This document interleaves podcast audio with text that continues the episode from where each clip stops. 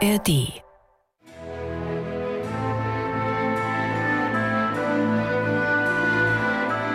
MDR Klassik, die Bachkantate mit Maul und Schrammeck. Vierter Advent und gleichzeitig in diesem Jahr der Morgen des Heiligabends, also sozusagen heilig früh könnte man auch sagen. Und wir widmen uns an diesem Tag der Bachkantate Gott wie dein Name, so ist auch dein Ruhm.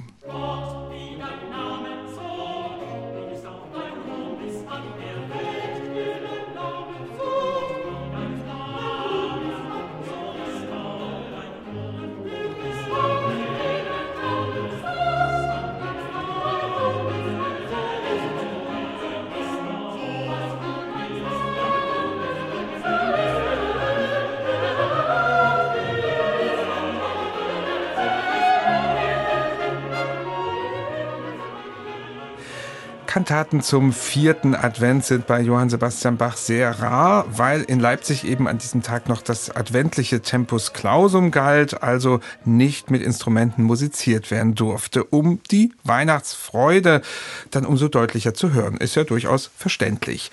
Wir weichen heute deswegen im Podcast aus auf eine Neujahrskantate von Bach, die wir noch im Köcher haben. Gott, wie dein Name, so ist auch dein Ruhm. Michael, was gibt es da zur Entstehungszeit zu sagen? Immerhin kann man ja schon mal sagen, wir kennen den Dichter. Ja, lieber Bernhard, den kennen wir hier endlich mal wieder. Es ist Picander alias Christian Friedrich Henrizi, allen bekannt als der Textdichter der Matthäus-Passion, aber eben auch in der Bachforschung sagenumwoben, weil er eben 1728 diesen gedruckten Jahrgang von Kantatendichtung vorgelegt hat, wo er im Vorwort schreibt, das Ganze wird noch viel mehr wirken, wenn eben Bach das alles vertonen wird. Nur leider haben wir eben nicht mal eine Handvoll Vertonung Bachs, aber diese Kantate hier gehört dazu. Und gemeinhin gehen wir davon aus, dass tatsächlich Bachs autographe Partitur, die von dem Stück überliefert ist, zu datieren ist für eine Aufführung direkt am 1. Januar 1729. Das wäre praktisch der frühestmögliche Termin, nachdem der Text vorlag. Im aktuellen Bachwerkeverzeichnis wird auch die Frage gestellt, ob das Ganze vielleicht erst 1736 oder 37 entstanden ist. Ich würde aus Maulbauch heraus sagen, auch wegen ein paar stilistischen Dingen, also dass mir das mit dem 1729 sehr einleuchten würde. Weder zu dem einen noch zu dem anderen Termin Termin 1736, 37 wüssten wir, was sonst Bach am Neujahrstag komponiert hat. Und ich finde, dass die erste Arie nach dem Eingangschor mit den zwei konzertierenden Soloinstrumenten, kommen wir ja gleich noch drauf, durchaus Ähnlichkeiten hat mit dem Sei Lob und Preis mit Ehren aus dem Schluss von Jauchzet Gott in allen Landen, was wir auch so 1729, 1730 datieren. Wie auch immer, es gehört zu den bekannter Vertonungen Bachs und ist ein Stück, das wirklich diese Hoffnung, die der Pikander gehabt hat, dass seine Texte durch Bach geadelt werden, einmal mehr wunderbar einlöst. Es gibt auch Parodien in dieser Kantate, darauf werden wir gleich noch ja. näher eingehen und auch Parodievorlagen. Also das Werk ist in verschiedener Hinsicht noch sehr interessant. Wollen wir erstmal auf den Inhalt kommen. Der Neujahrstag gibt ja dem Dichter die Möglichkeiten, entweder auf das Evangelium einzugehen, das ist also die Namensgebung Jesu, oder auf den Beginn des Jahres ganz allgemein mit guten Wünschen. Wie ist denn das hier? Bach und Picander machen beides. Tatsächlich der Name Jesu und ihn zu preisen, das spielt eine ganz große Rolle in der ersten Hälfte der Kantate, aber hinten raus wird dann eben auch Gott gebeten, uns den Beistand im nächsten Jahr zu geben. Also wunderbar gemacht schon allein dieses Zelebrieren des Namenstags von Jesus, namentlich in der zweiten Arie. Da heißt es, Jesus soll mein erstes Wort in dem neuen Jahre heißen, also ganz geschickt verbunden. Mhm.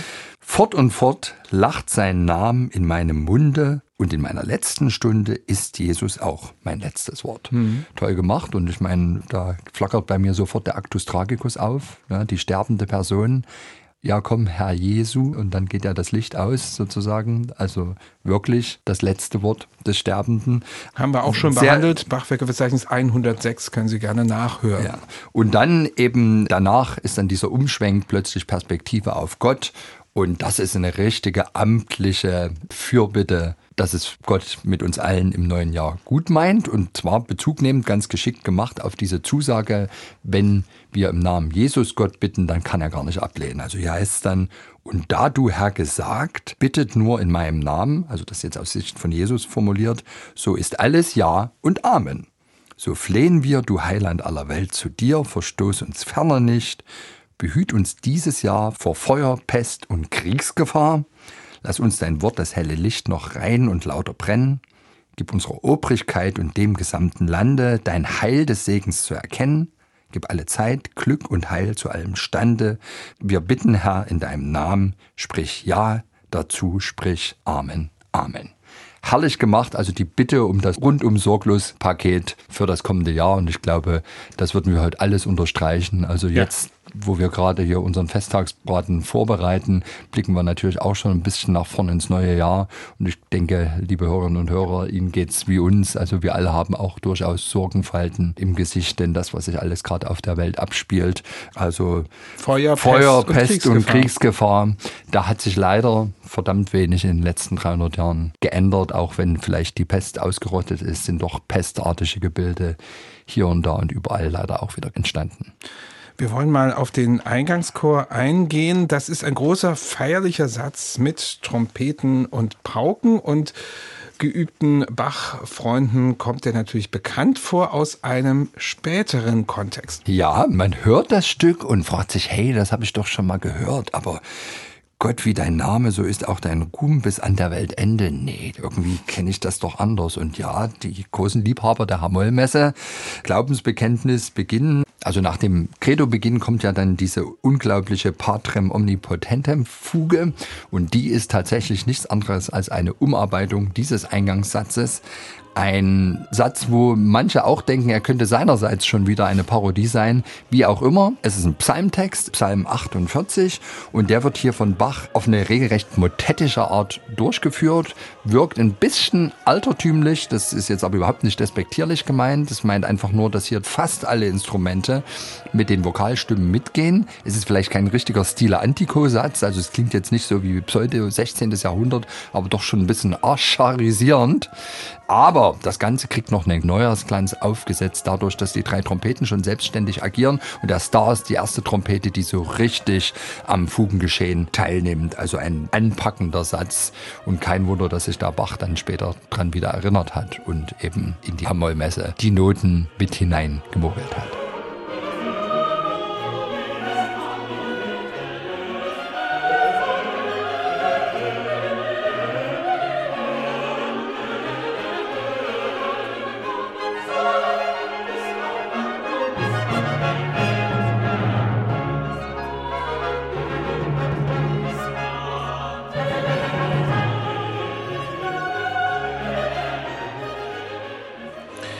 Eingangschor noch einmal der Kantate Gott wie dein Name, so ist auch dein Ruhm. Unmittelbar danach die schon angesprochene Tenorarie, das müssen wir aber jetzt noch ein bisschen genauer ausführen, an was die dich erinnert. Naja, wir haben ja hier leider ein Problem. Es ist eine Tenorarie und wir sehen anhand von Bachs autographer Partitur, dass das Stück eben für Tenor und zwei Soloinstrumente plus Basso Continuo gesetzt ist. Und die beiden Soloinstrumente konzertieren ganz prächtig miteinander. Also das ist wirklich so ein beständiges Streiten, aber im positiven Sinn, ganz nach vorn gerichtet und so weiter. Und leider hat Bach in der Partitur nicht vermerkt, welche Instrumente das sind, die da miteinander so heftig konzertieren. Das passiert hier und da mal bei Bach, dass er praktisch im Eifer des Kantatengeschäftes und natürlich des Gefechts das irgendwie offen lässt. Die Aufführungsstimmen, die Originalen, die es ja gegeben haben muss, haben sicherlich diese Frage beantwortet, nur sind die leider nicht überliefert. Und deswegen müssen wir heute tatsächlich entscheiden, wie instrumentieren wir diese Musik, ohne dass wir da noch Noten ergänzen müssen. Also Notentext ist da, es fehlt nur einfach die Besetzungsangabe. Und gemeinhin geht man davon aus, zwei Violinen. Das funktioniert auch wunderbar. Also es liegt auch sehr idiomatisch in der Hand. Du bist Geiger wie ich. Weiß nicht, wir, ja. wollen wir uns mal probieren? Ja. Also dilettierende, ja, lausige ja, Geiger sind ja, wir, aber das, enthusiastisch. Da stimme ich zu. Ja. das sollten wir unter Ausschluss der Öffentlichkeit mal probieren. ich stelle es mir gerade vor, aber blenden wir mal aus. Es ist äh, Weihnachten. Hausmusik, liebe Hörerinnen und Hörer. Da darf mit. man alles probieren. Auch Bachkantaten. Nein, aber wenn ich das so ein bisschen vergleiche mit dem berühmten Sei Lob und Preis mit Ehren, am Schluss, der ja auch Sit Gott in allen Landen Kantate, 17, 29, 30 auch entstanden, da wissen wir, dass es eben eben zwei Violinen sind, die da auch auf eine ganz ähnliche Weise köstlich miteinander konzertieren, wettstreiten, wetteifern kann ich mir ehrlich gesagt nicht vorstellen, dass das stattdessen irgendwie zwei Oboen übernommen haben sollen. Und ich finde das Ganze also sehr, sehr packend. Herr, so weit die Wolken gehen, geht deines Namens Ruhm. Und wirklich, um hier Jesu Namen zu ehren und zu feiern, bieten die beiden Instrumentalisten und dann auch der Sänger alles an Kunst auf, um das eben angemessen musikalisch zu würdigen.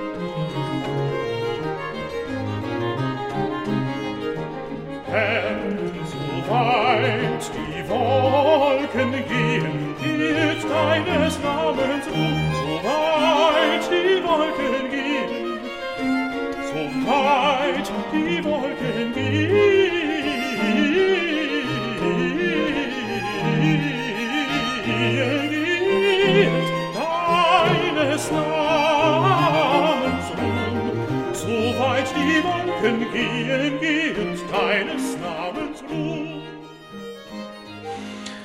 Das ist also die Tenorarie Herr, soweit die Wolken gehen aus der Kantate Gott wie der Name, so ist auch dein Ruhm, eine Neujahrskantate, die wir heute schon mal am 24. Dezember vorziehen.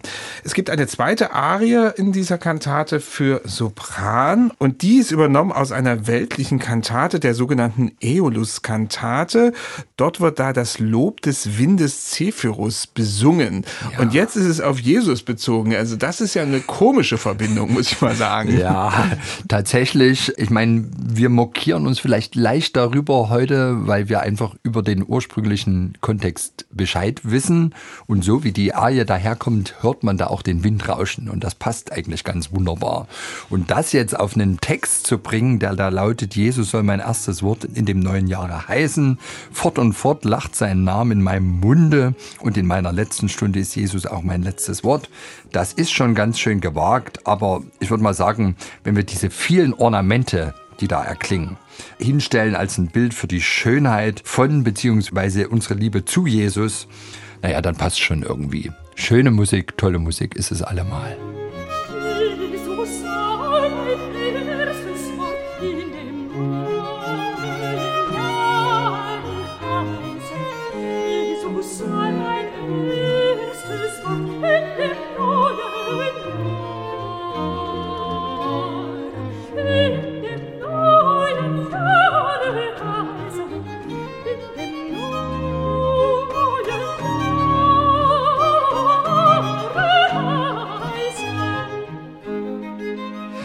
Ja, das ist also die ehemalige Windarie. Man muss ja noch dazu sagen, Zephyrus ist ein guter Wind. Ja, es gibt ja, ja Boreas, den bösen Wind. Ja, Zephyrus die angenehmen Zephyrwinde, genau. ja, kommt in jeder zweiten Barockoper vor. Ja, und bei Monteverdi auch. Zephyro Torna ist ja. auch der angenehme. Also das ist sehr positiv belegt, passt deswegen natürlich hervorragend. Und das wusste Bach auch. Und wir wissen natürlich auch alle, dass dieser Jesus, dessen Namenstag da gefeiert wird, auf Erden ganz schön viel Wind gemacht hat und auch Gegenwind bekommen hat. Das kommt Leider auch noch dazu. Auch.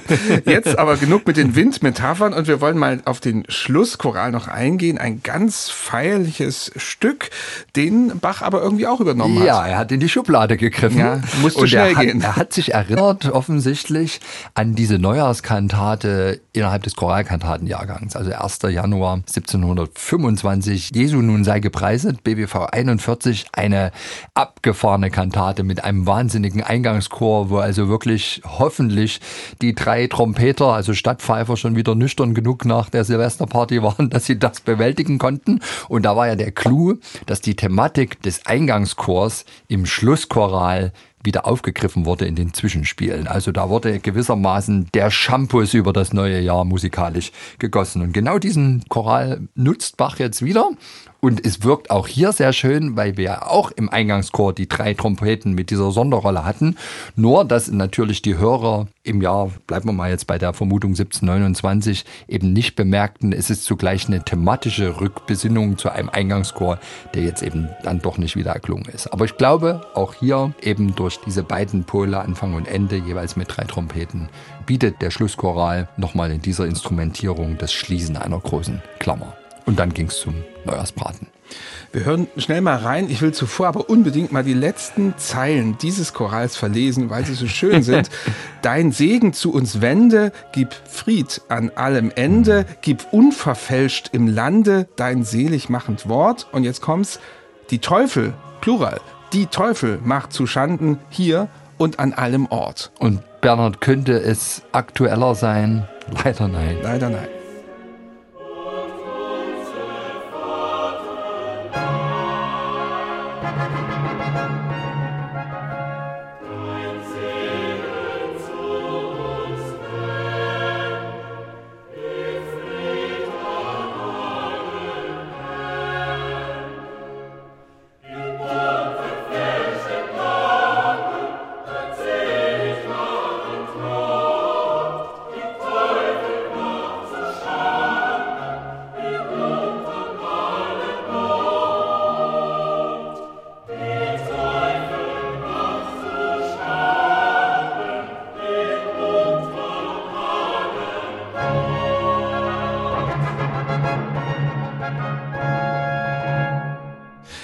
Ja, so endet also diese Kantate mit Pauken und Trompeten. Michael, es ist wirklich eine wirkungsvolle Neujahrskantate, die Bach da komponiert hat. Und der hat ja viele Neujahrskantaten komponiert. Ist es aber die einzige, die beide Anlässe, also Namensgebung und Jahresbeginn, sozusagen gleichberechtigt nebeneinander stellt. Oder irre ich? Na, warte mal. Also ja, es stimmt, Choralkantatenjahrgang, also Jesu nun sei gepreiset, ist wirklich ein gnadenloses Zelebrieren des neuen Jahres. Und dann gibt es das Herrgott, dich loben wir. Das ist auch eher sozusagen auf den Segen im neuen Jahr durch Gott. Aber erster Jahrgang, singe dem Herrn ein neues Lied. Da haben wir, glaube ich, umgekehrte Verhältnisse. Da wird erstmal tatsächlich das neue Jahr gepriesen und der Segen und Beistand Gottes mhm, erbeten, gut. aber hinten raus, mein Jesus soll mein Alles sein. Richtig. Diese zauberhafte Arie, da ist das gewissermaßen gespiegelt. Also wir haben, würde ich mal sagen, zwei Spiegelkantaten, mhm. die dann doch Twitter sind, Neujahrskantaten und zugleich Namenstag-Kantaten. Michael Maul, unübertrefflich, hat hier analysiert. Und wir dürfen nicht vergessen, Weihnachtsoratorium, vierte Kantate ist auch für Neujahrstag ja. bestimmt. Und das ist nun voll auf den Namen Aber Jesu so bezogen, richtig, ja. ohne irgendeinen Hinweis ja. aufs neue Jahr. Und das bringt mich dazu, gleich als Hinweis zu geben, dass ab morgen, erster Weihnachtsfeiertag, sich dieser Podcast um das Weihnachtsoratorium dreht. Und zwar sechs Folgen lang an den entsprechenden Termin. Und am Neujahrstag kommen wir natürlich dann auf noch eine Neujahrskantate, nämlich Falt mit Danken Falt mit Loben. Und jetzt jauchzet, frohlocket und ab ans Schmücken des Weihnachtsbaumes.